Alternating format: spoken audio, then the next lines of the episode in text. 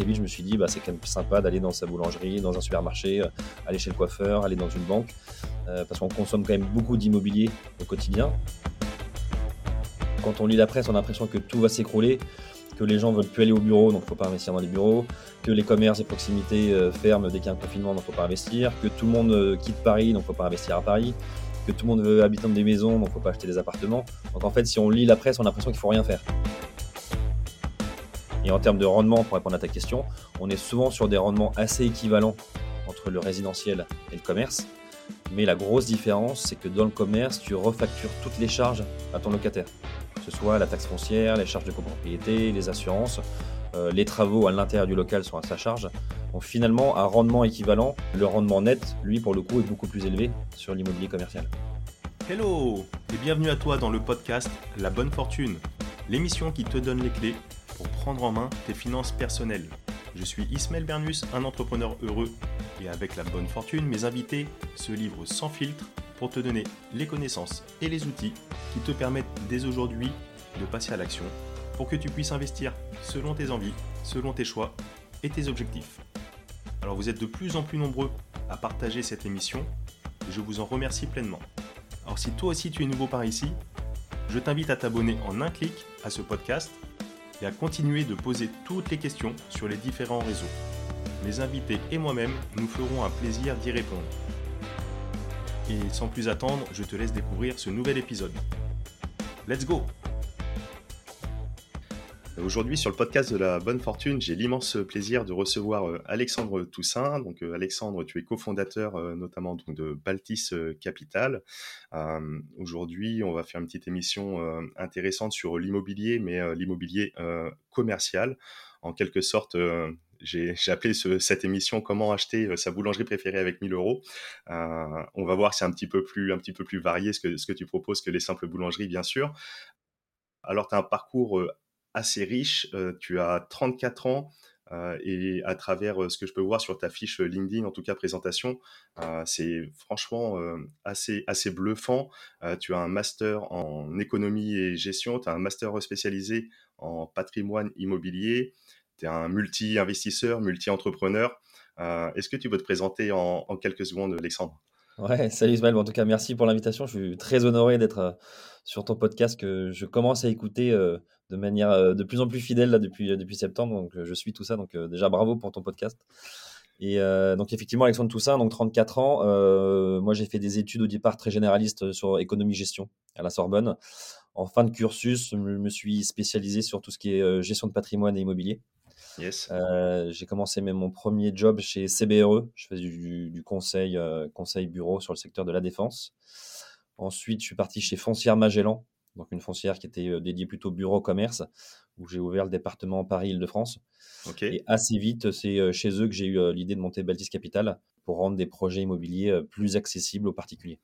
Tu le fais vraiment de façon, ta présentation, j'adore de façon succincte, mais une certaine humilité parce que tu as, vraiment fait énormément de choses à cet âge-ci.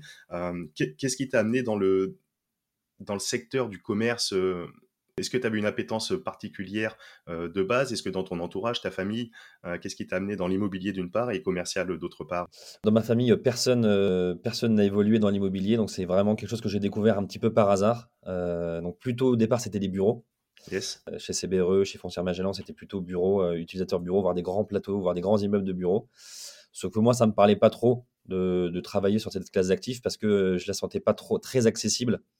Euh, et en fait, quand j'ai regardé un peu le, paysage de l'immobilier, il y en a une qui me parlait plus. C'était euh, soit celle dans laquelle j'habite parce que je connais donc le, résidentiel, mmh soit celle dans laquelle euh, je vais faire je vais faire mes courses justement. donc je vais régulièrement. Donc très vite, je me suis dit bah c'est quand même sympa d'aller dans sa boulangerie, dans un supermarché, aller chez le coiffeur, aller dans une banque parce qu'on consomme quand même beaucoup d'immobilier au quotidien.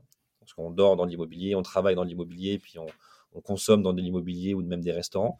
Mmh Donc, je me suis dit, la classe d'actifs la plus, euh, la plus parlante, je trouve que c'est l'immobilier commercial parce que inconsciemment, on y est quand même tous les jours et surtout dans le cœur de ville où, euh, en fait, en bas de chez soi, on a toujours des commerces partout.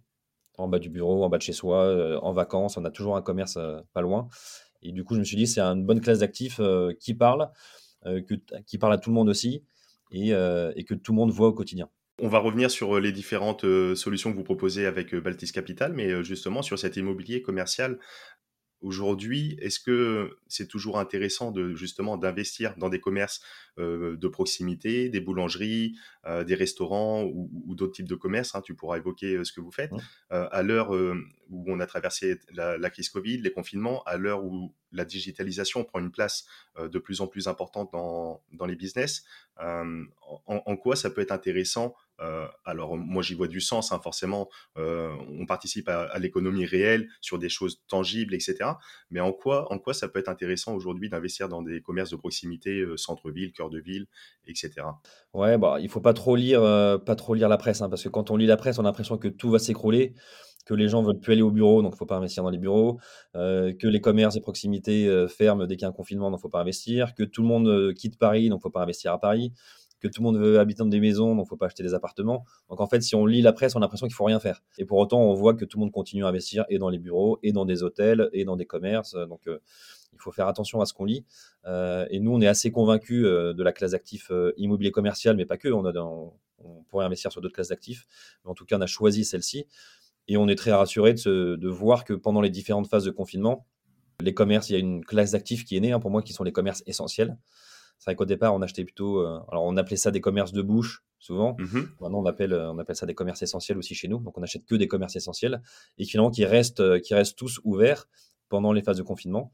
on a tous eu une boulangerie près de chez nous ouverte, une pharmacie, les crèches ont continué à accueillir les enfants. Donc, on est vraiment focus sur les commerces qui ont une activité essentielle. Donc, on continue à investir sur cette classe d'actifs. Donc vous ciblez des commerces de taille à taille humaine en quelque sorte, ou vous faites aussi des, des commerces peut-être un peu plus importants? Est-ce que vous investissez également sur des centres commerciaux, des, gros, des grosses plateformes, ou, vous êtes focus vraiment sur le petit commerce de proximité? Parce que des fois, on peut avoir une sensation de désertification quand même euh, des centres-villes en dehors de la presse. Il y a quand même une certaine réalité dans beaucoup de, villes de taille moyenne où on voit euh, malheureusement des, rideaux euh, qui, se ferment un petit peu, etc., au, profit de, plus gros centres qui se mettent en périphérie. quelle est votre approche, vous, directement là-dessus Quelle est ta vision? Ouais, nous, on investit uniquement dans les cœurs de ville, donc centre-ville. Ça, c'est plutôt une conviction un peu personnelle que j'avais, que j'ai toujours, de dire que l'avenir, pour moi, il est en cœur de ville et pas en périphérie. Mmh Je pense que les gens euh, vont avoir de moins en moins de voitures, que les jeunes ont de moins en moins le permis aussi, et qui veulent se déplacer avec des moyens de mobilité euh, douces, donc plutôt en vélo, en trottinette, à pied. Euh, mais les gens veulent plus aller prendre leur voiture pour aller faire leurs courses, aller au bureau ou, se déplacer. Pour moi, les gens qui partent en vacances, ils veulent limite prendre le train, descendre de la gare à pied et aller, et aller chez des copains ou dans la maison qu'ils ont louée. Ils veulent plus trop prendre la voiture. Donc, qui dit pas de voiture dit vraiment, on se regroupe vraiment en centre-ville, près de la gare, près de la mairie, près de la poste, près du marché. Donc, c'est vraiment, nous, c'est vraiment le, pied d'immeuble euh, en copro, en cœur de ville, rue mmh piétonne, semi-piétonne, rue commerçante, euh, proche d'un métro, proche d'un tram. Euh, et typiquement, c'est la boulangerie de quartier, c'est c'est la crèche, la pharmacie, c'est l'agence immobilière, c'est le restaurant, euh, donc, c'est des petites cellules qui vont entre 20 mètres carrés et, 100 euh, mètres carrés mmh au pied d'un immeuble d'habitation. Donc, on est toujours en copro euh, avec une vitrine très classique et qui est louée à, une, activité soit commerce de bouche, soit du médical ou soit des enseignes nationales type la poste, des banques, des assureurs. Typiquement, l'ensemble des commerces qu'on peut retrouver sur les places de centre-ville classiques. Tu vois, sur tes questions sur les centres commerciaux, moi en tout cas, titre perso, ça m'excite pas d'aller dans un centre commercial. Je trouve que c'est un peu impersonnel, c'est un peu froid, c'est pas forcément joli. Euh, il faut prendre sa voiture, il faut se garer, il faut marcher. Je me dis, je me dis jamais tiens, ça va être sympa, on va aller faire des courses dans un centre commercial. Alors que je trouve ça hyper sympa d'aller dans ces commerces de proximité, de papoter avec son boulanger, avec son poissonnier, euh, et de créer une vie de quartier. Euh, dans un centre commercial, tu n'as pas de vie de quartier. Et le sujet du centre commercial, c'est qu'imaginons demain. Euh, alors, souvent dans les centres commerciaux, tu as souvent une, ce qu'on appelle une locomotive. Mmh Donc, tu as un Auchan, tu as un, Castorama, enfin, une grosse enseigne qui porte 80% ou les trois quarts du, centre. Mais si jamais lui vient à partir, bah, tu as tout un peu qui s'effondre. Et qu'est-ce que tu fais d'un centre commercial qui fait 10 000 mètres carrés, un peu au milieu de nulle part? Bah, Ça vaut pas grand-chose. exactement. Alors que ton mmh. petit boulanger en bas de chez toi, bon, s'il part, pour X raison, tu sais que tu peux relouer à une autre activité parce que sur, sur 50 mètres carrés, où tu payes, je sais pas, 2000 euros euh, de loyer par mois, tu sais que tu as beaucoup de potentiel pour le. Enfin, c'est plus facile de le relouer ou même de, le transformer versus ta grosse euh, boîte à chaussures un peu en, périphérie. Clairement, d'un point de vue technique, je, te rejoins, mais également d'un point de vue, on va dire, sentimental. Euh, à titre personnel, je partage également euh, ces gros centres commerciaux. Personnellement, ça, me donne des boutons. Euh, j'ai le vertige quand je vais dedans, j'ai horreur de ça. Tu as vu tous les centres commerciaux aux États-Unis qui, qui sont abandonnés? Alors, c'est super pour tourner des films, mais sinon, ils sont abandonnés.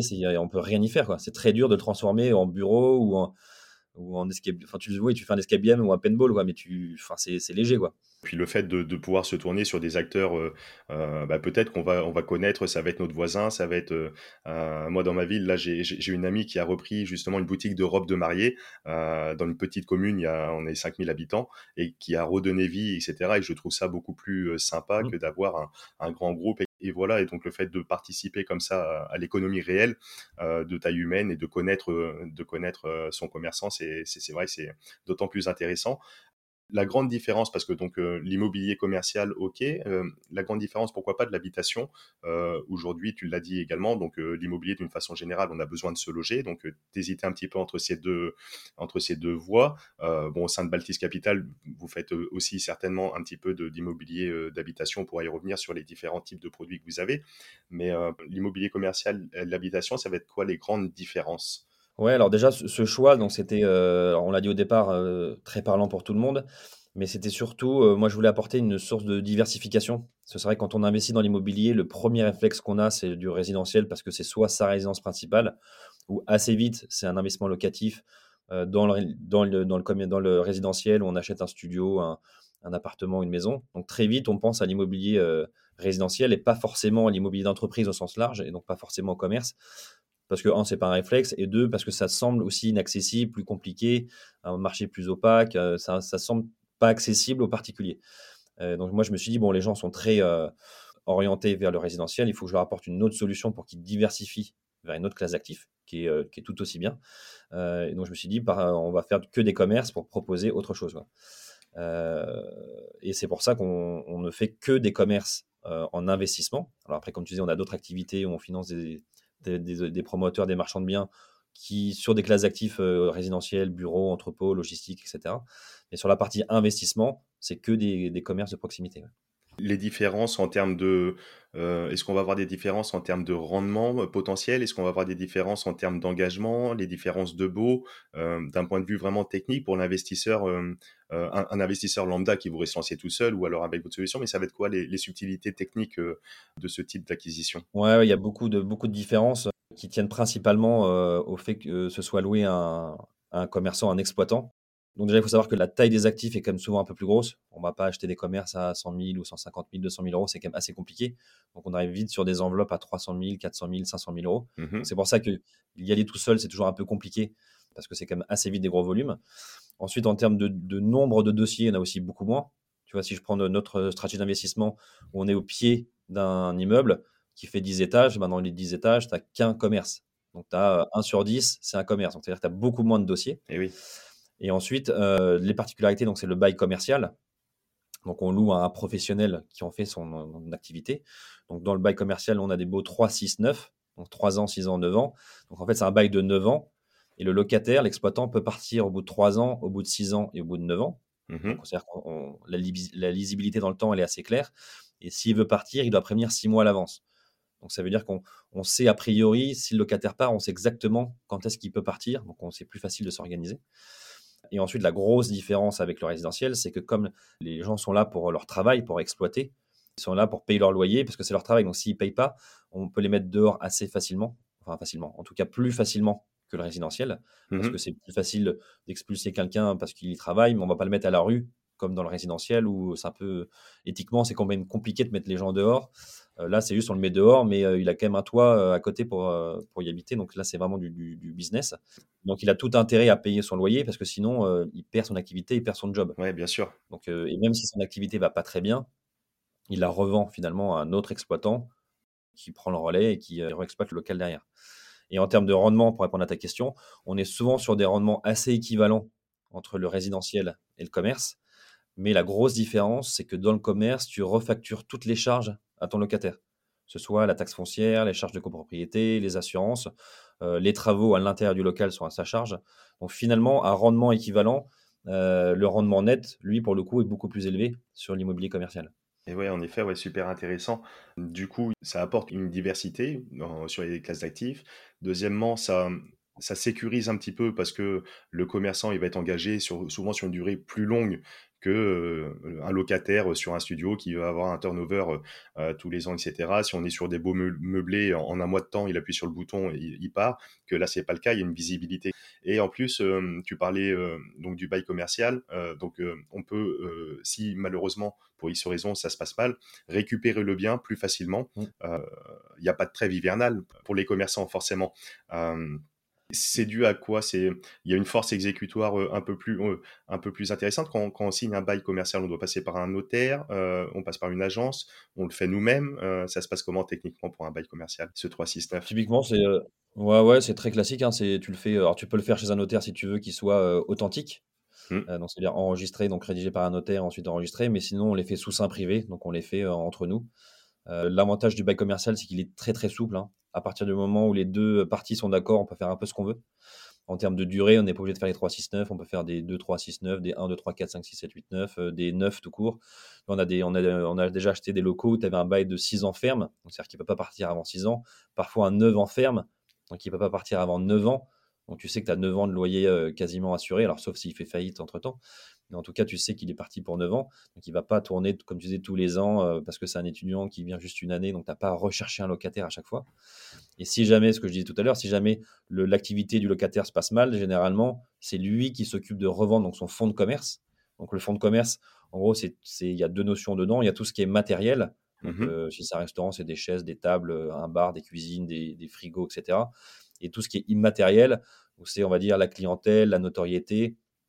Euh, donc, il revend ça. C'est comme un peu comme un, soit comme un médecin qui part à la retraite et qui revend sa patientèle. Ça vaut, ça vaut quand même de l'argent. C'est-à-dire que dès que tu ouvres euh, ton cabinet médical, bah, tu as déjà des clients qui sont là. Euh, ou les chauffeurs de taxi qui revendent leurs bornes, etc. Là, les, boulangers, tu as l'impression que quand une boulangerie est là, elle est là pendant 20 ans, ou 30 ans, ou 50 ans. Tu vois peut-être pas, mais parfois le boulanger, il change.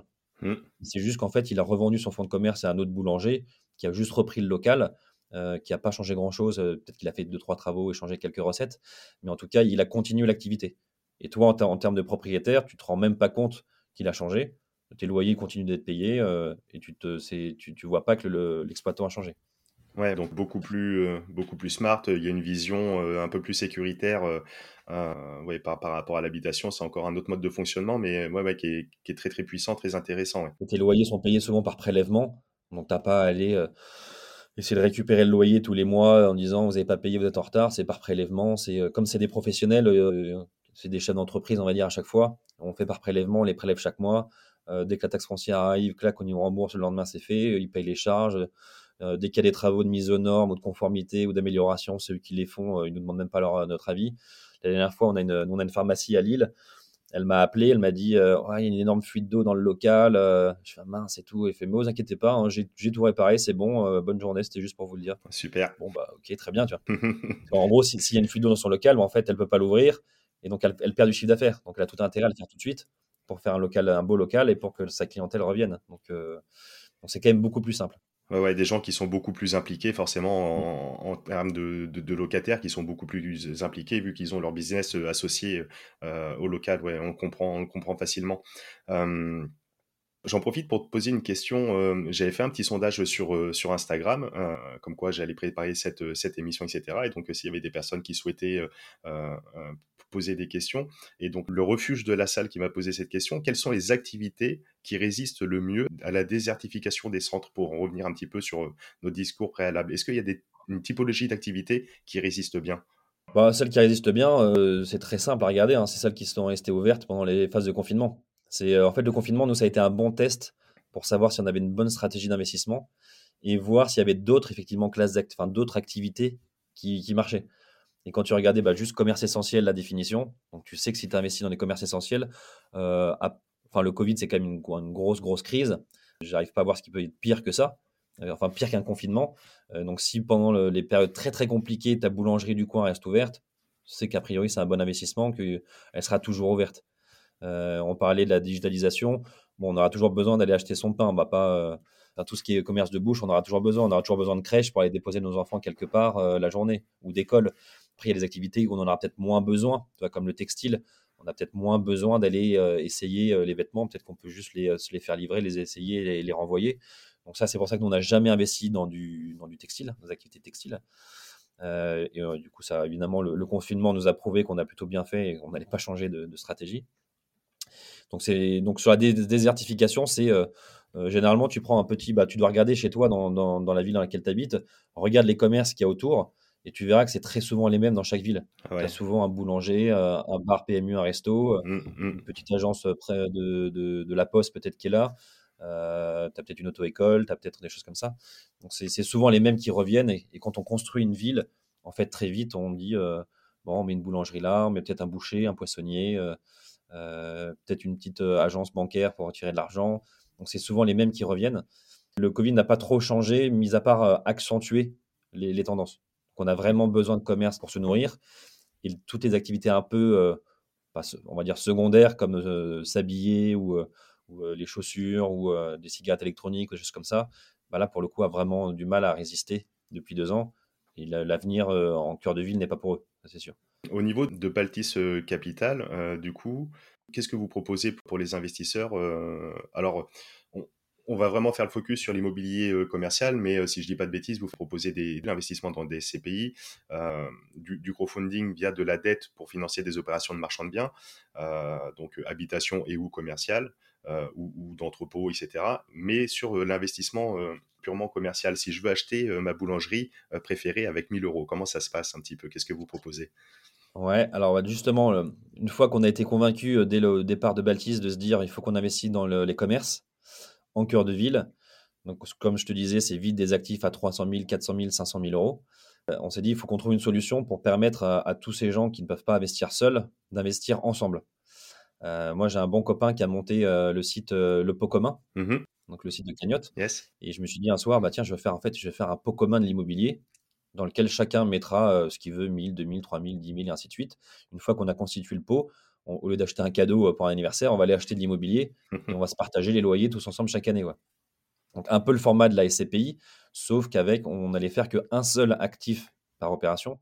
Euh, parce que moi, les SCPI, j'aime bien, mais j'ai moins de, de, de, conviction parce qu'on ne sait pas trop ce qu'on achète. Et moi, je voulais euh, savoir exactement où part mon argent. Et je ne veux pas que ça parte dans un fonds qui investit dans plein de choses différentes. Ouais, la grande différence, si on peut faire un petit arrêt sur une image, alors les CPI, ça peut être très très bien pour différentes raisons, mais c'est ce qu'on va appeler plus communément de la pierre papier. On achète des parts d'un fonds, mais euh, c'est de la pierre papier que là, on achète vraiment euh, un, local euh, tangible. À la différence, c'est bien ça. Hein. La c'est même plus du papier que de la pierre. C'est-à-dire qu'on ne sait pas trop ce qu'on achète, on ne va pas visiter. Mmh. On ne choisit pas ce qu'on achète. alors nous, on en fait sur Baltis, mais on en fait que, que quatre qui sont très très spécialisés on en a une qui investit que dans la santé, donc des hôpitaux, des cliniques, des maisons médicales, une qui investit que dans les euh, euh, locaux d'activité, entrepôts, logistiques, une qui fait que des commerces de proximité, un petit peu à l'image de Baltis, mmh et une qui fait que des, euh, des, parcelles viticoles, donc dans le vin. Donc c'est des classes actives très très spécialisées. Donc là, on y croit parce que du coup, il y a une vraie stratégie, c'est très lisible, c'est une verticale très claire. Donc c'est pour ça qu'on fait que ces quatre SCPI pour l'instant.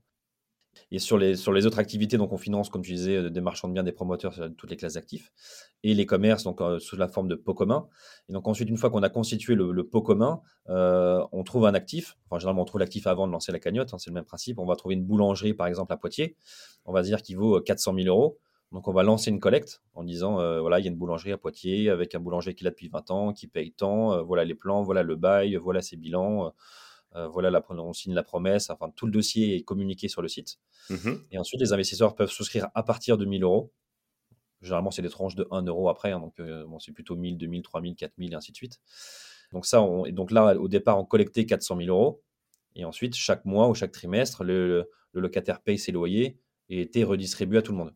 Ce qui permettait d'investir dans une boulangerie avec 1000 euros et de toucher un petit bout du loyer. Et quand on revendra, un petit bout de la plus-value. D'accord, donc euh, là dans l'exemple, si je mets 4000 euros, j'ai 1%, 1 du, euh, du local euh, de cette boulangerie. Tu as 1% des loyers et tu auras 1% de la plus-value dans X années quand on aura revendu. Ok, oui. Donc ça, c'était le montage un petit peu initial où on le faisait 100%, ce qu'on appelle en equity. Donc on collectait 400 000 euros et on touchait les loyers chaque année, chaque mois ou chaque trimestre. Mmh maintenant, ce qu'on fait, c'est que l'intérêt de l'immobilier, c'est quand même le financement bancaire. Donc maintenant, ce qu'on fait, c'est que dans, sur une opération, on va dire à 400 000 euros, on va aller dans les grandes lignes, hein, emprunter 300 000 euros à la banque et on va collecter 100 000 euros. Euh, donc c'est là, on a des contrats cadres avec, euh, avec la caisse d'épargne par exemple qui nous finance beaucoup beaucoup d'opérations. Donc dans ce cas-là, euh, nous notre, en gros le petit pot commun qu'on a c'est une SAS. Les investisseurs deviennent tous actionnaires de la SAS. La SAS signe le, le, prêt au niveau de la banque, donc les 300 000, et ensuite va acheter le commerce. Donc là forcément tous les mois les loyers servent à rembourser l'emprunt. Bien sûr. Donc il n'y a pas de distribution aux investisseurs. Et dans X années, euh, dans 6 ans, dans 7 ans, dans 8 ans, généralement, on a une vision plutôt à 7, 8, on va dire à 6 ans, mmh où on se pose la question de revendre l'actif. Ce n'est pas automatique, mais on se pose la question. Et dans 6 ans, c'est là où, si on vend l'actif, que les investisseurs récupèrent euh, leur capital plus, euh, plus les intérêts. D'accord, donc sur ce nouveau schéma que vous mettez en place où, vous faites le financement, grosso modo, dans ton exemple, 25% en equity, donc en, en, part, en action sollicitée de par les investisseurs à partir d'un ticket de 1000 euros, et derrière, le reste, 75% grosso modo, en, dette par, par la banque. Mais moi, investisseur, je bénéficie, si je mets 1000 euros, je bénéficie des, des 3000 euros de dette qui sont en face. Exactement. D'accord. Donc, un, tu bénéficies dans ce qu'on appelle donc de l'effet de levier. C'est-à-dire que tu mets 1000, mais c'est comme si tu avais, entre guillemets, investi 4000. Hein, parce que. Bien sûr, mmh. Si tu, en gros, si, si la collecte, c'est 100 000 euros euh, et que tu mets, tu mets on va dire 1000 euros, donc tu as 1%, bah, tu as 1% de la, de, de la collecte, mais tu as aussi 1% en fait, du deal global. Donc, effectivement, tu as le, ce petit booster. Et, ouais, et surtout, euh, c'est là aussi un gros intérêt, c'est que tu n'es pas caution du financement. tu mets 1000, tu bénéficies de l'effet de levier sans être caution, sans signer des papiers, sans envoyer euh, tes avis d'impôt, tes salaires, etc. on ne te demande rien du tout. Tu as juste à souscrire et l'effet de levier, euh, il est automatique. Et ouais. C'est un très bon euh, outil pour soit ceux qui ne sont pas encore finançables, donc soit des jeunes, soit des, des gens qui sont en CDD, des intermittents, des entrepreneurs, des gens à leur compte, ou même des retraités qui ne sont plus trop finançables parce qu'ils sont à cause de l'âge. Bah là, ils peuvent quand même bénéficier du financement bancaire indirectement grâce à cette solution. En effet, super intéressant pour tous ces profils, euh, euh, des gens qui arrivent peut-être bloqués un niveau euh, d'endettement qui est trop élevé. Je viens d'acheter ma résidence principale ou je viens de faire un investissement locatif, etc. Ça va être compliqué de renchaîner cette année, l'an prochain, etc. Ben, je peux bénéficier comme ça d'un emprunt indirect au, travers de votre solution et en plus sans avoir les, inconvénients d'être garant, d'être caution, sans prendre d'assurance invalidité, sans prendre, etc., etc., avec des freins en moins. Mais ça, je que la première raison d'investissement, c'est plus le temps. Mmh. Euh, souvent, quand on demande pourquoi vous avez investi, alors oui, c'est accessible, euh, c'est en ligne, etc. Mais c'est surtout le temps. Euh, quand on veut investir dans l'immobilier, hein, et tu dois le savoir, c'est ça prend beaucoup de temps. Entre trouver le dossier, signer la promesse, aller voir les banques, jusqu'à l'acquisition, tu peux avoir 2, 3, 4, 5, voire 6 mois. Parfois, non, ça dure 6 mois les, les, projets.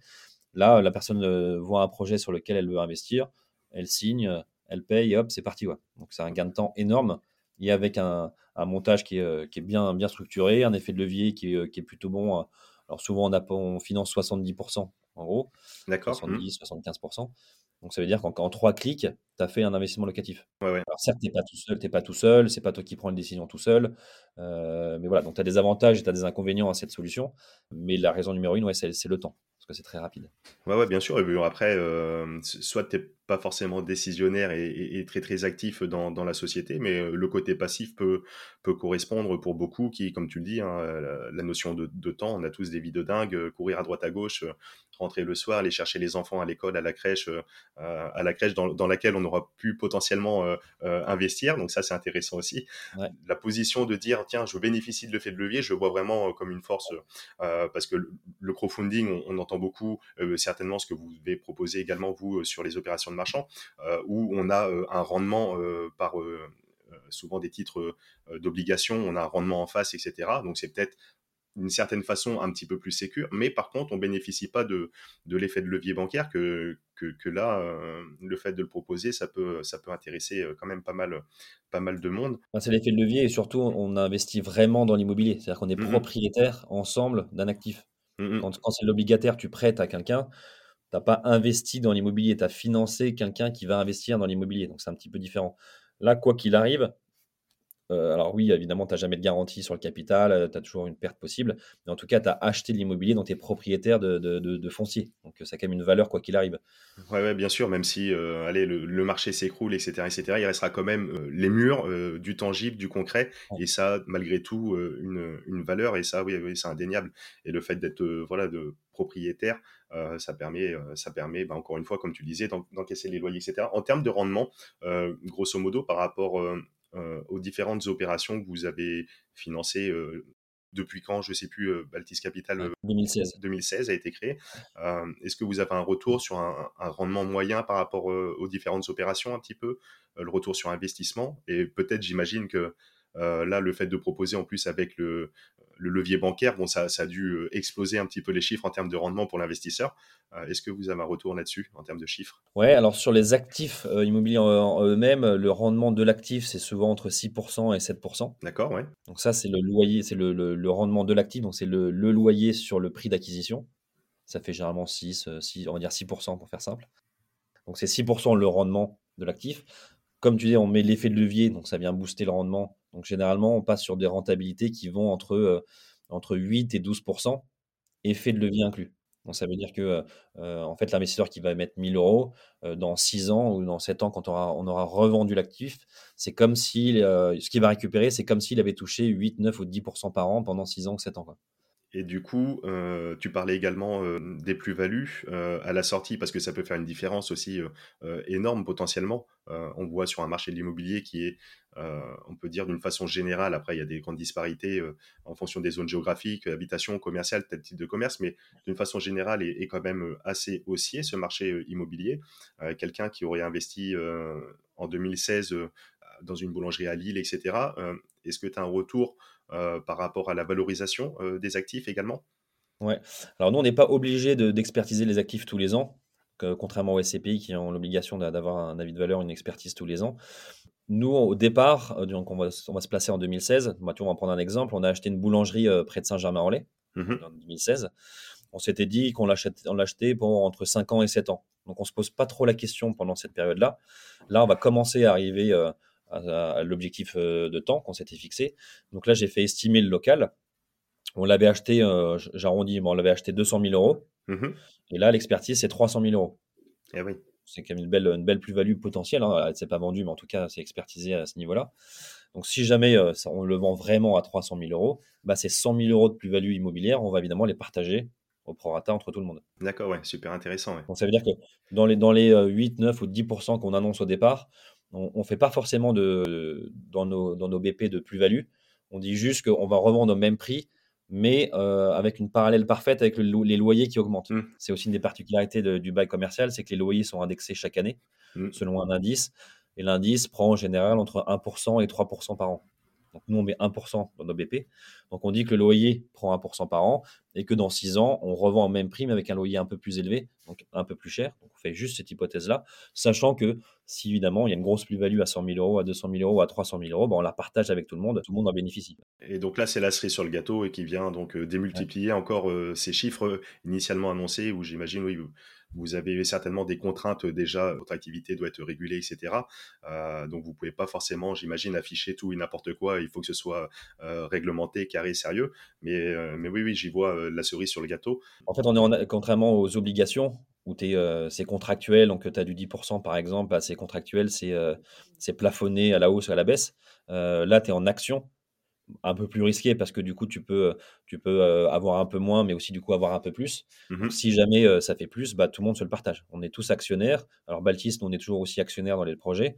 Donc on a plutôt nous aussi intérêt à revendre le plus cher possible parce qu'on va aussi en bénéficier.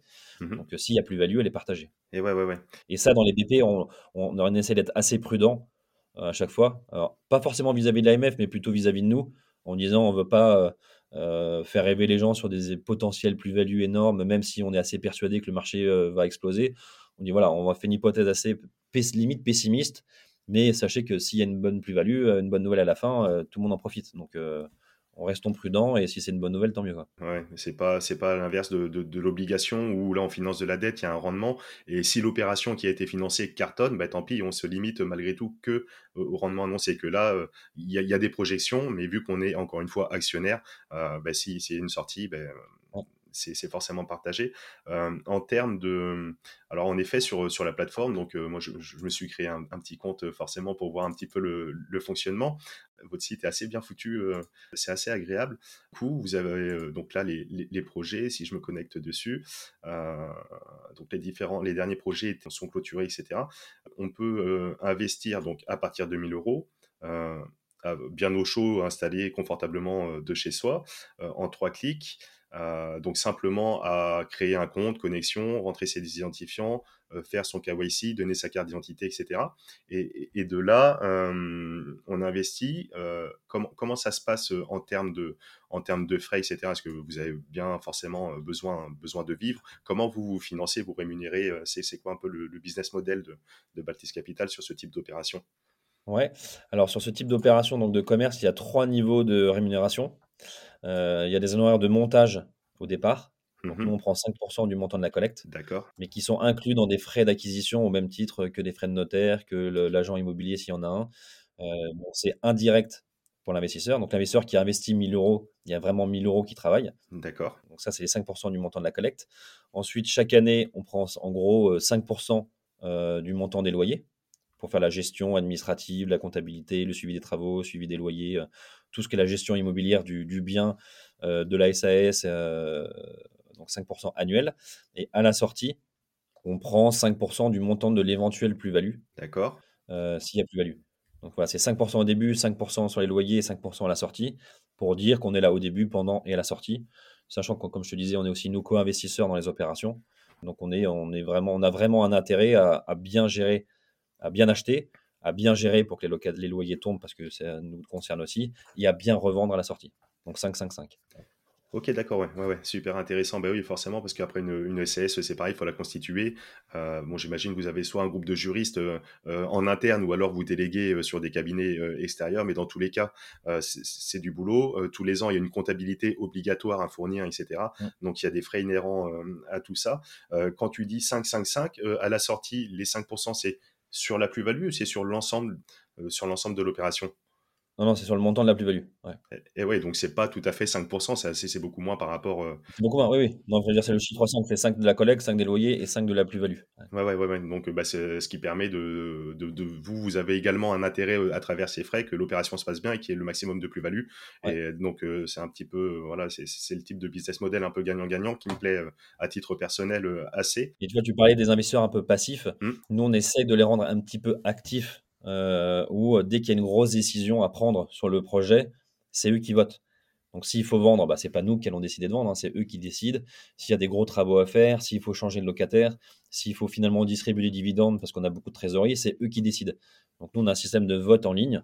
D'accord. Euh, dès qu'il y, y, a un sujet, on les fait voter, ils cliquent oui, non, abstention en, trois 3 secondes. Ça fait, ça fait un résultat et en fonction, on applique ou pas la, la décision. Donc on essaye de, sont passifs parce qu'ils sont s'ils veulent rien faire, qu'ils sont à l'autre bout du monde, ils font rien. Mais s'ils veulent un petit peu s'impliquer dans la vie, euh, la vie du, dossier, ils peuvent le faire en votant une fois ou deux fois par an, enfin au moins une fois pour valider les comptes chaque année, et une deuxième fois s'il y a un sujet de vente ou de travaux ou autre.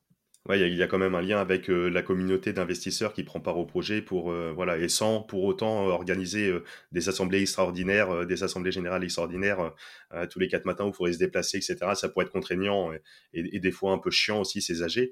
là, ça se fait en ligne, ça se fait bien, etc. Ok, ouais. Mmh, mmh. On essaie d'avoir toujours une approche très pédagogue, pas avec des grands textes où on comprend pas grand chose. On leur dit voilà le local, par exemple là sur le, le sujet de la boulangerie qu'on va peut-être vendre je vais les consulter la semaine prochaine. Je vais leur dire voilà, on l'a acheté tant. A priori, ça vaut tant. Si on vend un temps, euh, voilà combien vous allez récupérer? Vous avez mis, euh, je sais pas, 5000 euros, vous allez en récupérer 7. Euh, mmh si on vend, c'est à, mon avis, c'est pour mars-avril. Est-ce que ça vous tente, oui ou non quoi? Ouais, ouais, ouais. Et on dit oui ou non, oui ou non, ou oui, mais minimum 300 000 euros l'actif, ou minimum 280, parce que sinon, je pense qu'il faut le garder. On lance le sondage, et en fonction du résultat des votes, on mettra en vente ou pas. Quoi. Ok, ouais. ouais. depuis 2016, vous avez financé grosso modo combien de, de, commerces euh, actuellement euh? On a financé une trentaine de commerces. Ouais. Une trentaine de commerces avec trois zones euh, géographiques privilégiées qui sont Paris-Île-de-France.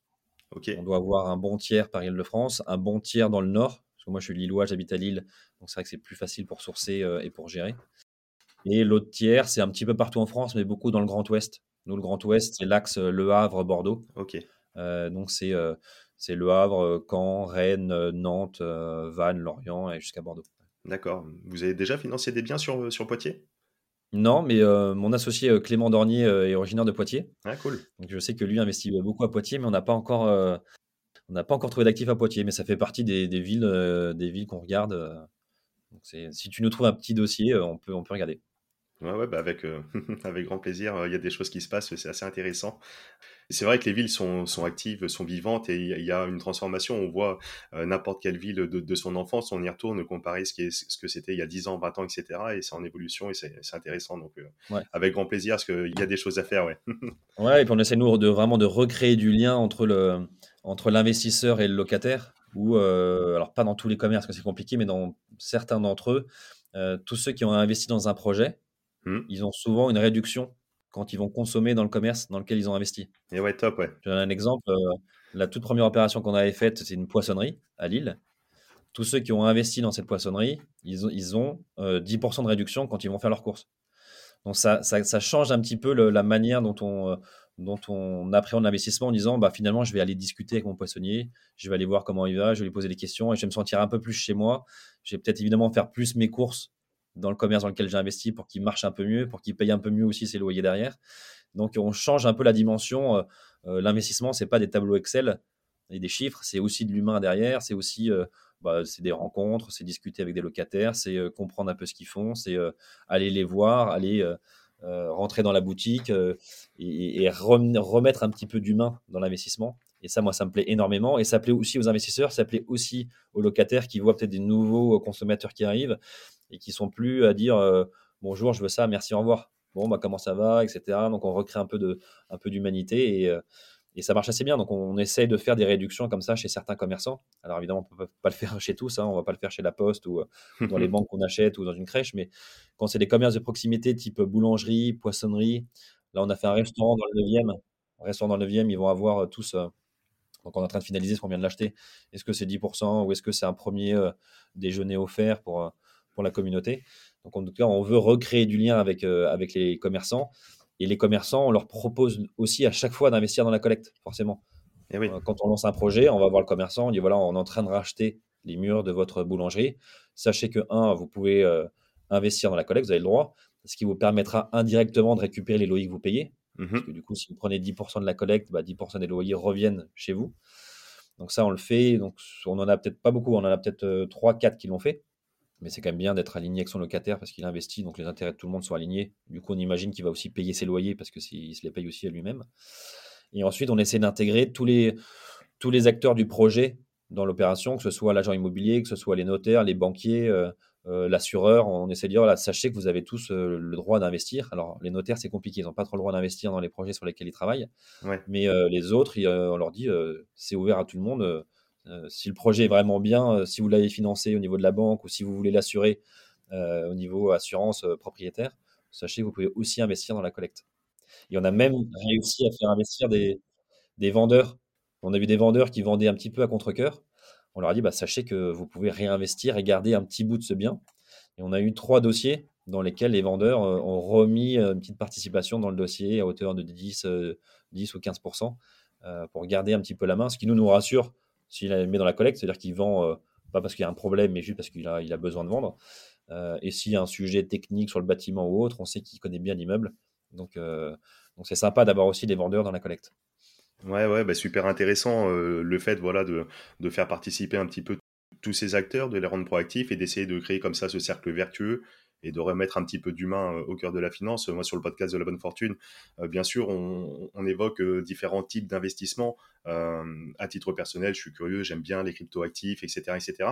Mais le fait de, se recentrer sur du tangible, d'investir avec du sens et, de participer en quelque sorte à l'économie réelle et de remettre comme ça l'humain du lien à travers tout ça, je trouve ça euh, super intéressant. Donc félicitations, euh, félicitations pour ça. Est-ce que vous prenez euh, également, vous proposez, ou c'est à l'étude, des, prises de participation quand c'est comme ça, même dans l'activité du commerce qui, se crée est-ce que c'est à l'étude? Est-ce que vous le proposez? Comment, comment ça se passe là-dessus? Parce que des fois, ça peut être intéressant, plutôt que de simplement acheter les murs, louer au boulanger, on va rester sur, le, sur la boulangerie, peut-être faire une location un peu peut-être diminuée en, contrepartie d'une prise de participation dans la boîte du locataire.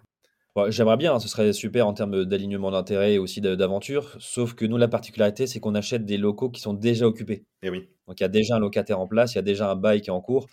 Donc en fait, le, dossier, il tourne déjà. On pourrait l'imaginer si jamais le locataire part, qu'il y en a un nouveau qui arrive, de se dire bah, dans le nouveau, on va effectivement prendre une participation. Mais après, c'est un, un autre métier, c'est une autre stratégie d'investissement, c'est d'autres risques, c'est plus de l'immobilier, donc c'est moins notre savoir, euh, notre savoir-faire aussi ça pourrait être une idée, mais on mélange un petit peu tout là, je pense. On n'est plus trop sur l'investissement immobilier, assez clair. Ouais. Voilà, on l'a jamais fait, on n'y a jamais vraiment, on n'a jamais vraiment creusé, mais euh, mais pourquoi pas pour continuer un peu ce cercle un peu vertueux. Euh. Au gré des opportunités futures, ouais, ouais. Non, mais dans le commerce, par, par contre, tu as des mécanismes aussi un peu différents où as parfois des, tu mets parfois un loyer plus bas mmh et tu dis, par contre, si je prends un pourcentage de votre chiffre d'affaires. Eh oui. Ou si votre chiffre d'affaires dépasse tel montant, vous payez tant de, un peu de loyer en plus. Donc vous êtes indexé euh, sur le chiffre d'affaires du, commerçant. D'accord. ça, s'il marche très bien, il peut, il peut, se permettre de payer un peu plus de loyer. S'il marche moins bien, bah, on ne le fait pas non plus trop souffrir, on prend un peu moins de loyer. Ça se fait pas mal aussi. Ok, d'accord. Donc ça, c'est par exemple dans, une, dans des clauses euh, du bail. Euh, ok, d'accord. Où tu, partais, tu parlais tout à l'heure de cette liberté d'écriture sur, le, sur le bail commercial. Ouais, c'est intéressant, en effet, de, de corréler ou en tout cas de mettre des, clauses sur, sur la performance. Et voilà, c'est, encore une fois, c'est du gagnant-gagnant. Si euh, l'activité euh, euh, est un petit peu juste, ben, ça, ça permet d'éviter de, du dernier, le dernier coup de massue. et à l'inverse, si ça cartonne, etc., parce que vous avez accompagné, mais dans des bonnes conditions, vous participez également en tant que propriétaire du local, ben, c'est du gagnant-gagnant, vous recevez les fruits de ça, ouais. très très intéressant, ouais. Mmh, j'avais pas cette idée en tête, tu vois, d'où d'où l'intérêt encore une fois d'écouter des podcasts pour le coup d'être proactif et on en apprend tous les jours, c'est top. À titre personnel, quelles sont toi les, les classes d'actifs sur lesquelles toi tu investis? Euh, attends, je te, poserai la question juste après, mais euh, juste avant pour finir avec un petit peu donc Baltis Capital et la solution que vous proposez sur la prise de participation, etc. Donc tu parlais, tu parlais des frais, des conditions d'entrée, etc. Est-ce que pour les auditeurs, les auditrices de la bonne fortune qui nous écoutent aujourd'hui, tu pourrais peut-être proposer une petite offre, quelque chose C'est bientôt Noël en plus à l'approche des fêtes, ça pourrait être, ça pourrait être bien cool. Bah, carrément. Euh, nous, on a une offre de, parrainage. Euh, donc, on peut faire un parrainage euh, plus large pour les, auditeurs de la, bonne fortune. On peut faire, alors, ce n'est pas un code promo, mais un code promo, code parrainage. donc, avec le code LBF, donc la bonne fortune. si vous vous inscrivez sur le site, que vous mettez ce petit code, vous aurez 100 euros offerts à, votre premier investissement. sachant qu'on peut rendre ça valable jusqu'au 31, enfin jusqu'à fin janvier. Sachant que d'ici fin janvier, on aura normalement bon, des opérations de marchand de biens qui vont sortir. Et normalement, on est en train de, on s'est positionné sur un franc prix dans les Hauts-de-Seine. Euh, donc la collecte devrait être lancée en janvier. Donc pour tous ceux qui veulent investir dans un franc prix euh, dans les Hauts-de-Seine, euh, à mon avis mi-janvier, on fera cette petite offre de promo, 100 euros offerts ben, si vous souscrivez c'est plus qu'une petite offre, c'est une belle offre de, de, promo et qui en plus, euh, ben merci parce que tu la proposes jusque, jusque fin janvier, donc euh, même euh, après Noël, donc ça sera, ça sera les fêtes pendant, pendant deux mois. Merci, merci beaucoup Alexandre à titre personnel, donc du coup, toi, tu, investis sur, sur quel type de classe d'actifs? Bon, j'imagine, tu, es le premier investisseur de, ta boîte personnellement. Tu investis toi-même à, travers ta boîte dans, les projets que tu proposes aux différents investisseurs. Mais, toi, personnellement, est-ce que tu, fais de, de l'immobilier locatif? Est-ce que tu es sur les marchés financiers? Tu achètes peut-être de l'or, des cryptoactifs. Quelles sont tes petites classes d'actifs préférées, si tu en as? Ouais, ouais, alors j'investis dans pas mal de, pas mal de choses. Sur la partie immobilier, euh, bah, j'ai acheté ma résidence principale. Je pense que mmh. c'est quand même, euh, c'est quand même une bonne stratégie. Euh, moi, je suis plutôt pro investissement en résidence principale parce que pour le confort, la sécurité, l'effet de levier, la plus-value non taxée, la revente, etc. Donc, je pense que c'est quand même bien d'acheter sa résidence principale. Jamais fait du coup, du coup d'investissement locatif dans le résidentiel parce que Euh, j'ai pas envie en fait de gérer des, des étudiants, des jeunes, etc. Et c'est, je trouve que c'est trop complexe à gérer, c'est trop de, trop de, trop, un peu trop d'emmerde. Donc je fais que l'immobilier professionnel, donc que des commerces. donc soit je le fais au travers de Baltis, donc, je mets moi des participations dans, dans, plusieurs projets à titre perso parce que c'est facile, c'est rapide. Je mets 2000, 3000, voilà, je mets un petit peu, pas dans toutes les opérations, mais j'essaye dans, dans, pas mal. On n'en a pas parlé, mais les opérations sont aussi éligibles au PEA et au PEA PME. Donc, ça, c'est une particularité aussi, c'est qu'on peut investir dans l'immobilier via son PEA et du coup avoir une fiscalité quand même très, très adoucie.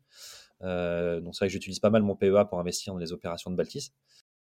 Donc voilà, j'investis dans beaucoup de, projets de Baltis Commerce. Euh, je fais aussi des petits, qu'on appelle des petits clubs avec des, amis, mais on achète des commerces derrière. On a acheté avec trois copains, on a acheté une, petite pharmacie à Lille, on a acheté une agence immobilière aussi à Lille. Euh, donc je suis plutôt à investir près de chez moi, en tout cas dans des villes que je connais, dans des quartiers que je connais, euh, parce que je suis rassuré, parce que je connais l'emplacement, parce que s'il faut gérer une urgence, bah, je suis pas très loin, parce que la banque, elle aime bien financer aussi des projets localement, donc pas trop loin. Donc ça, c'est sur les classes actifs. Euh, j'ai aussi investi dans des CPI euh, sur deux verticales, euh, l'immobilier de santé, parce que je pense que c'est clairement une classe active très résiliente, qu'on aura toujours besoin de se, soigner. Je pense que Google ne va pas nous rendre immortels tout de suite, tout de suite, donc il y a un peu d'avenir encore pour la santé. et la logistique aussi, la logistique, parce que je pense que c'est le pendant de l'avenir du commerce. Je pense que les commerces ont l'avenir, c'est vraiment d'être en cœur de ville sur des petites surfaces, mais avoir des entrepôts en périphérie qui viennent te livrer rapidement. Et si tu vois un exemple, moi que j'aime bien, c'est celui de Decathlon, qui ouvre des Decathlon City de plus en plus dans les cœurs de ville. Mmh. Tu peux pas acheter, c'est juste un espèce de showroom. Tu commandes un peu dans la boutique et le temps que tu rentres chez toi, le colis il est déjà arrivé. C'est pour ça que je pense que le commerce de demain a besoin d'un petit entrepôt euh, tampon euh, en périphérie. Donc c'est pour ça que je crois beaucoup à la logistique urbaine. Donc ça c'est pour la partie, euh, la partie immobilier. ensuite, moi j'ai j'ai pas mal investi a 4-5 ans dans les cryptos. En 2000, ouais, c'est ça, en 2017, où les gens me prenaient un peu pour un fou, mais je me suis dit, c'est quand même une nouvelle façon de consommer de, qui va arriver pour, pour payer, pour investir, pour acheter. Donc, je m'en suis plutôt bien sorti financièrement et du coup, je suis basculé pas mal sur les NFT depuis, depuis janvier, depuis on va dire un an. Cool. donc, j'en ai acheté, j'en ai même créé. J'ai créé des NFT Matière Lire, le podcast que je gère, mais c'est pas un grand, grand succès pour l'instant, mais bon, j'ai au moins créé pour voir un peu ce que c'était, comment, comment on crée des NFT, comment on les met en vente et euh, comment on réussit à les vendre. Ça, c'est la dernière étape que j'ai pas encore réussi. Euh, voilà, et après ça, sur les, tout ce qui est financier, je le fais pas trop parce que ça me parle un peu moins. Euh, alors, j'ai investi dans quelques actions type Tesla, Netflix, Disney, donc des, boîtes qui me parlent. Mais investir dans des plus grosses boîtes du CAC 40, etc., des titres côtés, ça me parle moins parce que tu as moins d'impact. Enfin, tu moins de c'est moins parlant d'investir euh, chez Sanofi, par exemple, parce que tu as l'impression d'être une mini, mini goutte d'eau. Euh, et tu sais que tu vas pas faire x10 non plus. Donc, euh, donc je suis plutôt soit des, jeunes boîtes américaines qui, qui, me parlent parce que je suis consommateur de, leurs produits. Et la dernière étape, moi, j'investis par contre beaucoup dans les startups. Je fais beaucoup de private equity. Donc, plutôt des jeunes boîtes qui se lancent, plutôt dans l'écosystème financier et immobilier, parce que je connais un petit peu, donc j'ai un plus de regard là-dessus. Mmh et euh, donc j'ai dû investir dans une dizaine de boîtes euh, start-up françaises qui, sont, qui étaient vraiment en mode Friends Family ou en, amorçage. Et justement, c'est une activité, je pense qu'on va lancer chez Baltis euh, mi enfin l'année prochaine pour financer des startups qui sont soit dans tout ce qui est health tech, donc la santé, euh, prop tech, fintech et food tech. Donc en gros, c'est l'immobilier, la food et la santé. donc c'est trois domaines moi, qui, me, qui me plaisent déjà à titre perso je pense, qu'ils ont de l'avenir. Et du coup, on aimerait bien proposer sur la plateforme Baltis aussi des opérations pour financer les startups. Et ouais, super. Donc, ouais, on, voit cette culture euh, assez large, assez riche sur euh, tous ces pans d'investissement, les différentes classes d'actifs, une volonté de, de diversification, de curiosité. Et le dernier point, je ne sais pas si tu connais, euh, sur la partie assurance vie, j'ai un peu investi dans Nalo. Ouais. Donc Nalo qui fait de l'assurance vie, mais qui fait par projet. Donc ça veut dire au lieu de, te faire une allocation assez classique dans ton assurance vie, tu dois répondre à pas mal de questions sur, bah, un, sur toi, quel âge, nombre d'enfants, etc. Mais sur, sur, sur ton projet de vie. sur ton projet de vie, c'est de préparer ta retraite, c'est d'acheter une maison rien secondaire, c'est payer des études pour tes enfants. Et en fonction de ton projet, eux te font une allocation d'actifs très, euh, très sur mesure en fonction de ton projet à toi. Euh, donc moi, j'ai bien aimé cette approche euh, d'investissement par projet, par, ils appellent ça par objectif. Donc raconte-moi un peu qui tu es et ce que tu veux faire et je vais te dire dans quoi tu dois investir et pas l'inverse. Ouais, ouais, c'est un peu plus sympa que juste le simple questionnaire du profil de risque. Est-ce que tu es euh, fonceur ou prudent, etc., etc. Et là, c'est vraiment en fonction de tes projets. Ah bah, tu vois, s'ils ont 1000, s'ils ont 1000 clients, ils ont 1000 allocations différentes parce que personne n'est pareil. Mmh. On peut pas être, euh, on peut pas être dynamique tous les deux. On n'a pas le même âge, on n'a pas, on habite dans la même ville, on n'a pas les mêmes projets, et donc on ne devrait pas avoir la même allocation d'actifs. Donc, euh, bien sûr, ouais. faire par objectif, je trouve ça beaucoup plus, beaucoup plus sain. Donc c'est pour ça que j'ai un peu investi chez eux. D'accord, donc chez Nalo, ok. Tu en as parlé justement là sur les NFT. Donc, tu as créé avec, donc tu l'as évoqué, je le rappelle, hein, tu es également, parce que tu as multifacette, tu as 150 000 vies, mais tu as également lancé un excellent podcast, donc Matière Lire, sur l'ensemble des finances personnelles. Hein. on, est grosso modo sur les mêmes, sur les mêmes thématiques. tu as eu des invités vraiment de dingue aussi. J'ai adoré, j'ai écouté l'épisode avec Cavissima, le fondateur de Cavissima, c'était vraiment top. Qui rigolait sur l'investissement dans le vin. Yes, yes, yes. Et, et, du coup, sur les NFT. Donc, c'est, ça, me fait euh, la transition euh, sur euh, la technologie de la blockchain par rapport à tous les services que vous proposez aujourd'hui. Donc, la, prise de participation. Donc là, c'est, la souscription, encore une fois, des actions, etc. Merci encore une fois d'avoir rappelé que c'est LIGI PEA, PEA, PME parce que c'est encore encore super puissance, que ça démultiplie sur la fiscalité. On a pu faire des épisodes euh, là-dessus d'ailleurs avec, euh, je pense que c'est un de tes amis, Clément Francôme, euh, sur le PEA-PME, UTO4. On bosse avec eux. D'ailleurs, on les remercie parce qu'ils nous facilitent quand même beaucoup la vie. parce qu'ils digitalisent toutes ces souscriptions via le PEA-PME qui est quand même très très complexe et très archaïque au niveau des banques. Et grâce à eux, on gagne du temps et l'investisseur gagne du temps euh, les banques gagnent du temps, donc c'est vraiment un super outil. Nous, on les suivait depuis très longtemps. On avait vraiment envie qu'ils y arrivent parce qu'on euh, savait qu'ils allaient un peu transformer tout ça. Et là, c'est en train de vraiment bien marcher. Donc, euh, donc Clément, je te remercie encore une fois, comme, à chaque fois que je peux, je peux le faire pour, euh, pour cette solution qui, qui nous est vraiment très utile. Et ouais, ouais parce que encore une fois, bon, euh, après il y a l'épisode qui est disponible, mais il met en relation et, le, et les banquiers euh, et, et, les investisseurs et les plateformes comme la tienne qui, qui proposent ces solutions et ça facilite le travail pour tout le monde parce que c'est vrai que l'intégration des titres non cotés dans un PEA ou PEA PME, ça peut être un peu le parcours du combattant pour certaines banques. Je, je, peux citer par exemple Boursorama où c'est vraiment une galère. je peux me permettre de faire. Après, euh, je, veux pas qu'ils me tombent sur les doigts. Moi, j'ai pas de, j'ai pas de bisbis avec eux. Pour le PEA classique sur les actions, ils travaillent de, façon vraiment remarquable. Ils sont reconnus, mais pour euh, l'intégration des titres non cotés, c'est une galère. C'est une galère et c'est très cher aussi. Enfin, mm-hmm. Généralement, quand c'est une galère, forcément, c'est cher mm-hmm. parce que du coup, eux, ça leur prend beaucoup de temps, beaucoup d'énergie, donc ils prennent des frais assez élevés pour essayer d'amortir ce temps. Euh, et à l'inverse, des, tu vas avoir Before Bank qui est aussi une banque en ligne d'un grand groupe. Eux, c'est carrément l'inverse. Ils sont ultra réactifs ultra euh, facilitateur et du coup beaucoup moins cher Exactement, pour les types de mon côté. Ouais, ouais, ouais. Euh, je suis en train de migrer mon PEA, PME euh, chez eux sans, sans leur faire de pub, mais avec grand plaisir. je suis en train de migrer pour, pour exactement tout, ce qu'on a évoqué. et donc, du coup, c'est NFT pour y revenir. Donc, cette technologie de la blockchain, quelle est ta vision là-dessus? Donc, tu bosses avec la solution que propose Clément, Utocat et Catalyseur. Est-ce que en interne, vous intégrez ou vous pensez intégrer ces solutions Qu'est-ce que pour toi la blockchain va pouvoir apporter dans tout le secteur de l'immobilier commercial ou autre et sur ton business? Bah, Moi, je pense que la blockchain, ça a un super avenir pour la partie immobilier euh, mmh. parce qu'on voit le, temps et l'énergie qu'on prend pour récupérer des documents, pour que les notaires même puissent récupérer des documents. On a souvent un délai d'un mois entre le moment où on décide d'acheter et le moment où on signe la promesse. Mmh, en mmh. fait, c'est un mois là, c'est juste récupérer les documents, récupérer le titre de propriété, récupérer l'hypothèque, récupérer euh, un tas de documents, euh, qui plus, un nombre de documents qui est de plus en plus grand.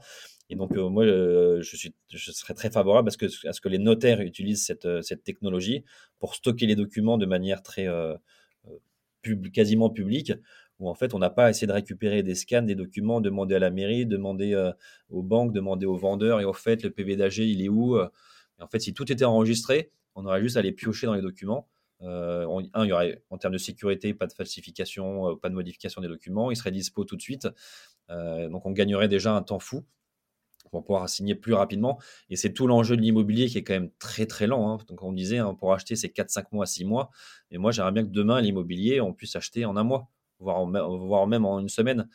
Et en fait, tous ces délais un peu incompressibles, c'est parce que il y a de la paperasse, il y a des intervenants. Euh, il faut aussi purger les DIA. Donc, quand on achète, on doit quand même demander aux mairies si elles veulent, elles sont prioritaires pour acheter. Elles ont deux mois pour répondre. il faudrait qu'elles aient deux heures pour répondre. Comme ça, on pourrait acheter de l'immobilier et le rendre beaucoup plus liquide. Mmh. Et c'est aussi une force qu'on a chez Baltis, c'est que quand tu as investi dans, un projet, il y a peut-être, je sais pas, 50 personnes. Si toi, tu veux revendre ta part, tu peux la revendre en 24 heures ou 48 heures à quelqu'un s'il te la rachète. Versus si tu es tout seul et que tu veux vendre ton, ton, studio ou même ta boulangerie si tu acheté tout seul, bah, tu reprends 3, 4 mois, 5 mois, voire 6 mois. Euh, et, je pense que la blockchain est là pour faire accélérer les process d'achat et de vente sur un secteur qui est euh, le plus long. Autant les actions, ça prend quelques secondes, les obligations, ça va aussi très vite. Mais alors l'immobilier, c'est le pire, ça prend des mois et des mois. Mmh, mmh. Donc euh, moi, je pousse les notaires à, vraiment, et les banquiers aussi, à, passer le pas de la blockchain pour, pour faciliter tout ça. Il y a encore beaucoup de, de réticence euh, de la part de, certains banquiers. Alors, est-ce qu'ils ont ce discours en façade euh, pour éviter de, pousser sur l'investissement des cryptoactifs ou alors est-ce qu'ils sont complètement déconnectés de cette nouvelle technologie qui est la blockchain? Je ne sais pas, mais euh, c'est vrai que ça serait intéressant que, que, chacun emboîte le pas, mais il y a quand même, pour avoir également réalisé des, des émissions sur le podcast avec de notaires, il y a quand même une sensibilité euh, il y a quand même un œil, une curiosité qui est là, qui est présente. Et, je pense que ça avance malgré tout dans le bon sens. Et même en France, même si bon, des, gens comme toi, entrepreneurs, multi-entrepreneurs, etc., on aimerait forcément que euh, ça aille beaucoup plus vite et que ce soit beaucoup plus euh, smart pour tout le monde. Mais voilà. Ça, arrive doucement hein, et je pense que le confinement a bien aidé mmh. aussi à mmh. ça. Mmh. moi, je me rappelle en 2016, quand je créais les premières sociétés, il fallait que j'aille au greffe déposer une liste de documents pas possible en main propre. Aujourd'hui, tu signes un DocuSign et tu le mets sur Infogreffe et tu as ton cabis 48 heures après. Donc il y a quand même, ça bouge quand même. C'est euh, le greffe, ils sont maintenant bien digitalisés. On peut signer aussi maintenant euh, chez le notaire des actes à distance. Ouais, bien sûr. Aussi, en visio ou même en DocuSign, on fait des procurations DocuSign, c'est accepté. Les banques, on commence à pouvoir ouvrir des comptes en banque. Euh, tu vois, je prends souvent l'exemple de Conto, qui est vraiment génial. Tu peux ouvrir un compte bancaire en 24 heures euh, tu fais juste une photo que tu envoies par SMS, souvent de ta carte d'identité, et hop, ton compte il est ouvert. Quoi. On, voit que ça avance quand même, hein, ça avance bien. Euh, et je pense que le confinement a bien aidé sur les signatures à distance et digitales. Mmh. Nos amis les comptables, c'est pareil, ils proposent de plus en plus de solutions digitalisées où on peut intégrer les factures, etc. etc. Et, enfin, voilà. c'est vrai que l'administratif et ses délais, de temps en temps, surtout, comme tu le disais, sur l'immobilier, c'est un, petit peu le, un petit peu le pendant. Et c'est peut-être pour ça aussi que, encore une fois, l'immobilier commercial, ça peut faire peur parce que les chiffres exacts, je les ai pas, mais il doit y avoir 60% euh, des Français qui sont propriétaires de leur résidence euh, principale. Et simplement, euh, dans les propriétaires, peut-être que 10 ou 20% qui ont un bien locatif. et alors, un bien locatif commercial, je ne sais pas si tu as des stats, mais il y, a beaucoup, beaucoup, beaucoup, beaucoup moins de monde. Et du coup, c'est un peu méconnu. Et le fait que ce soit pas forcément accessible, un petit peu long, ça n'encourage pas. Donc, encore une fois, ben, chapeau et félicitations. Merci pour ce que tu proposes à travers ton offre. Parce qu'encore une fois, pour la résumer, à partir de 1000 euros, on peut être propriétaire d'une partie des murs euh, euh, d'un commerce, une boulangerie, une crèche, etc.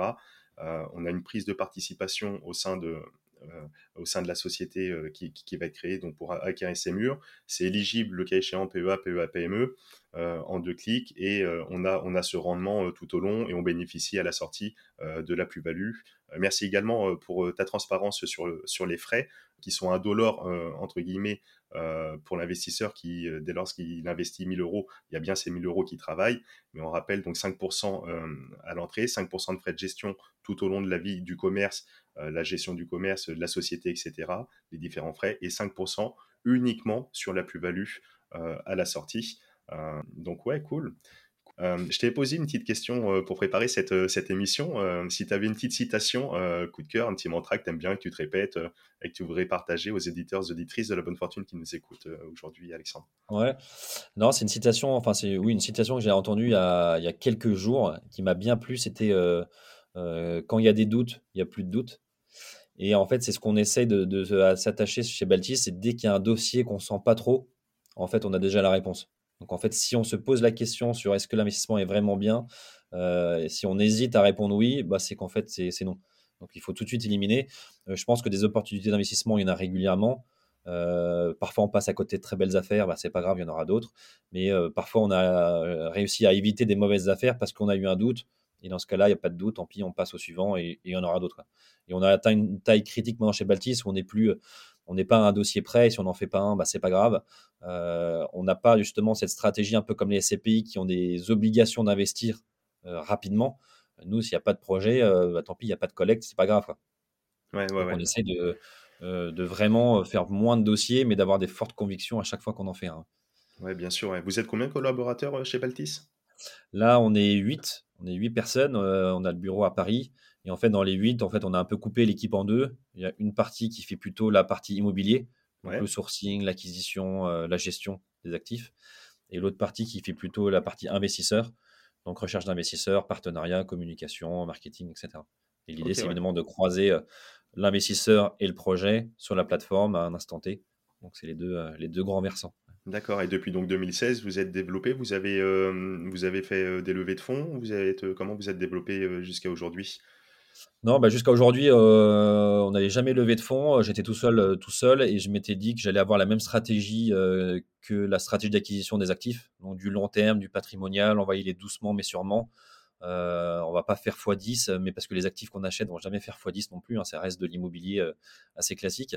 Donc c'était plutôt une vision long terme, doucement mais sûrement. Et il y a quelques mois, j'ai voulu aller accélérer un petit peu plus, notamment sur l'ouverture de d'autres classes d'actifs. Donc, on a parlé du promoteur marchand de biens, certainement du private equity startup qui va arriver prochainement. Donc, j'ai fait rentrer Magellim au capital, donc Magellim qui détient la foncière Magellan, dans laquelle je travaillais avant, qui a pris une participation dans, notre activité parce qu'on a des convictions assez fortes. Eux, ils, ils font que des produits d'investissement qui arrivent à allier performance et sens. donc sur la santé, sur l'ISR, etc on était assez alignés sur la vision euh, de demain. Donc, ils ont pris une participation, ce qui nous permet d'aller un peu plus vite, d'accélérer et d'avoir pas mal de perspectives sur, euh, sur 2022 sur d'autres solutions d'investissement. D'accord, vous n'avez pas de levée de fonds public qui, qui est à l'étude à l'heure d'aujourd'hui. Ouais. Hmm. Non, mais si, si, tu veux investir via ton PEA, on peut voir ça avec Clément et, et trouver une solution. avec grand plaisir, on verra ça euh, avec grand plaisir. Mmh, bah, écoute, merci pour tout. où c'est qu'on peut te, retrouver, te communiquer? Donc, bah, forcément sur le site Baltis Capital, Baltis B-A-L-T-I-S. De toute manière, comme d'habitude, il y aura toutes les, tous les liens dans les notes de l'épisode. Sinon, pour communiquer sur LinkedIn, tu es présent? Ouais, plutôt sur LinkedIn, ouais. Ouais, plutôt sur LinkedIn. Sur le site, alors sur le site, il y a même un petit chat sur lequel on peut parler et c'est des humains qui répondent. Hein. c'est souvent moi ou Mariama qui, qui répondons, donc c'est pas un c'est pas du virtuel. Euh, sinon par mail, euh, sur LinkedIn, sur les réseaux, euh, ou via mes petits NFT qui sont toujours à vendre, je réponds aussi. Yes, bah, je mettrai les NFT, j'irai voir ça et je les mettrai dans les notes de l'épisode aussi si ça intéresse. Euh, je te remercie pour euh, ton temps, toutes tes explications. Encore une fois, euh, passé un super moment et ça a permis euh, encore une fois d'apprendre et de développer ses connaissances et ses compétences. Et puis, avec grand plaisir également pour participer aux prochaines opérations que, que tu as décrites tout à l'heure. merci pour tout. Je te laisse, si tu veux, Alexandre, le mot de la fin pour les auditeurs, les auditrices de la bonne fortune qui nous ont écoutés jusque-là. Ouais, bah, bah surtout, bah, déjà, merci à toi encore une fois pour l'invitation et bravo pour tous tes, tous tes épisodes aussi, parce que je trouve ça vraiment passionnant de découvrir en tout, cas de prendre le temps de découvrir des nouveaux concepts, des nouvelles solutions d'investissement, des nouvelles visions. Et euh, je suis assez aligné avec ça, évidemment. Et, euh, le petit mot que j'ai, moi, toujours aux, auditeurs, aux gens que je crois, c'est d'essayer de, de, rester fidèle à, ses convictions. C'est que ne pas faire la course au rendement, ne pas faire la course aux chiffres, et d'essayer de remettre un petit peu, parce qu'on disait un peu d'humain, un peu de simplicité, un peu de conviction, un peu de local. Moi, j'aime bien investir localement parce que je trouve qu'il y a du sens. Et je, préfère rogner un petit peu sur les rendements si j'arrive à apporter un peu plus de sens, un peu plus de conviction à ce que je fais. Donc, voilà, prenons le temps de faire des choses euh, qui ont du sens pour nous. Prenons le temps aussi de faire des, euh, des investissements qui nous amusent. Tu vois, acheter des cryptos, des NFT, euh, c'est plus amusant que, qu'un super coup financier. C'est pas ça qui va assurer notre retraite ou l'avenir de nos enfants, hein, à titre personnel. Mais voilà, c'est garder une petite poche d'épargne aussi pour s'amuser, faire des choses un peu originales, comme tu disais, dans le vin, dans, dans l'art, dans les, dans les choses qui, qui nous amusent. Et puis, et puis voilà, restons, restons proches de nos convictions, de qui on est pour. c'est mon avis, c'est le meilleur investissement qu'on peut faire dans la vie, c'est de rester proche de, qui on est. Super conclusion, je te remercie pour tout ça, euh, Alexandre. Et puis, euh, bah, encore une fois, je te souhaite euh, énormément de, belles réussites pour tous ces projets en cours et à venir. Et je te dis à très très vite, Alexandre. Et tu me préviens quand la boulangerie en bas de chez toi est à vendre. J'irai la visiter avec toi et puis on, ira investir ensemble. Avec grand plaisir. la date est prise.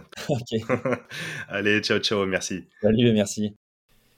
Et nous voilà arrivés à la fin de cette émission et je te remercie pleinement pour ton écoute attentive. Alors si tu as écouté jusqu'ici, c'est que tu fais partie de la Dream Team de la bonne fortune. Et vous êtes de plus en plus nombreux à nous suivre chaque semaine, alors encore merci du fond du cœur. Alors si tu apprécies le podcast de la bonne fortune, je le répète à chaque fois pour les nouveaux abonnés, c'est très simple, il y a deux belles façons de me le témoigner.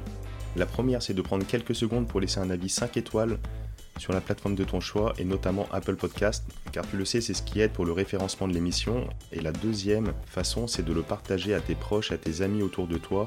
Euh, je suis sûr que tu connais deux ou trois personnes qui seront intéressées par ce contenu.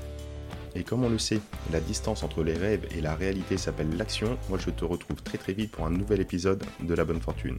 Ciao